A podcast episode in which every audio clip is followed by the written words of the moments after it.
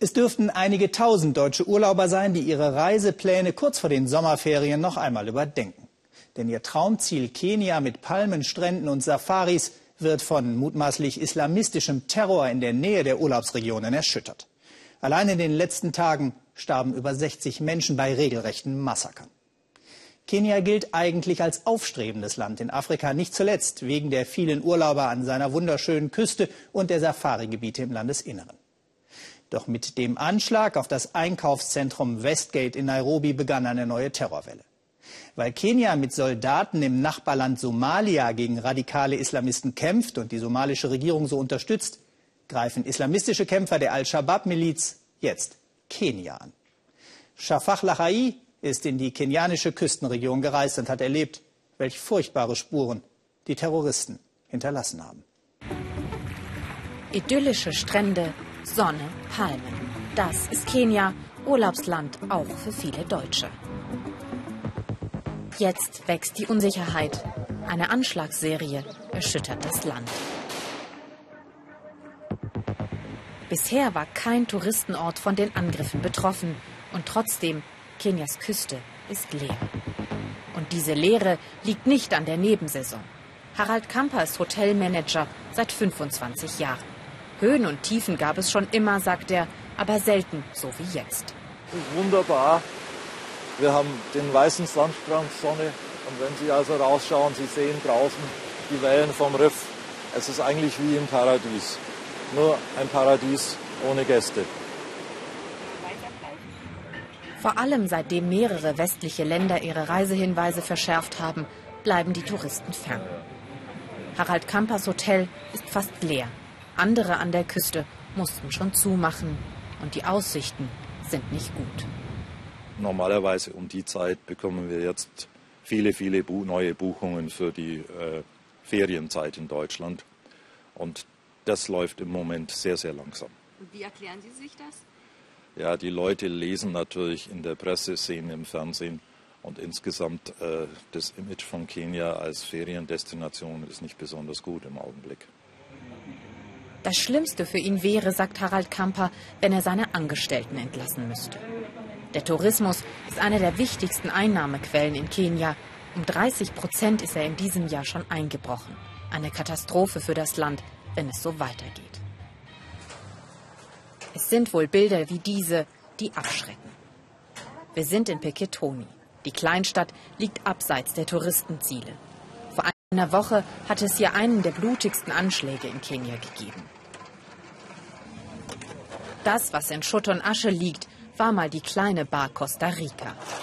Jeremia Mutua hat sich gerade mit seinem Freund Kamau ein Fußballspiel angeschaut, als plötzlich Schüsse fallen.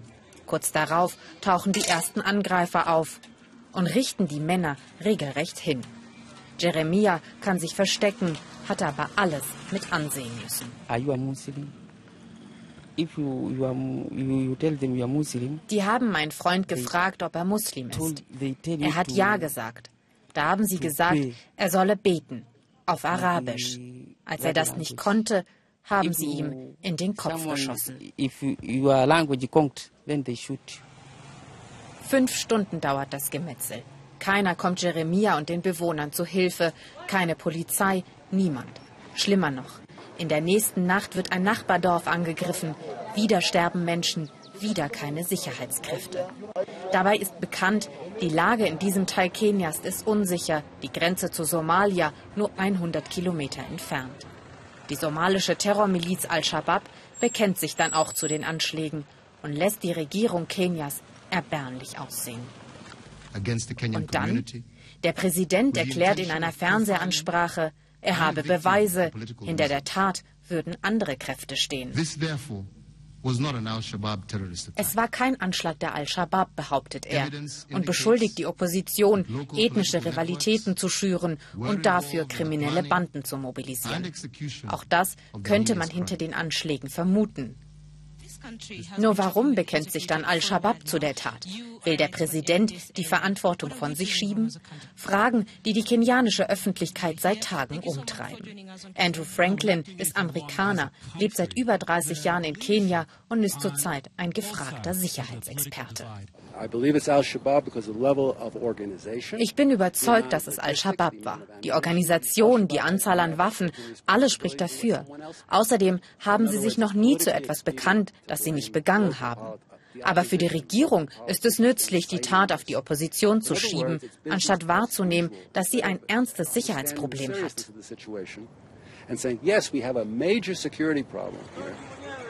Wer auch immer hinter der Tat steht, lokale Strippenzieher, Al-Shabaab oder ein Zusammenschluss von Gruppen, die Folgen sind dramatisch. Hier in Peketoni vertraut sich keiner mehr, sagt Jeremia.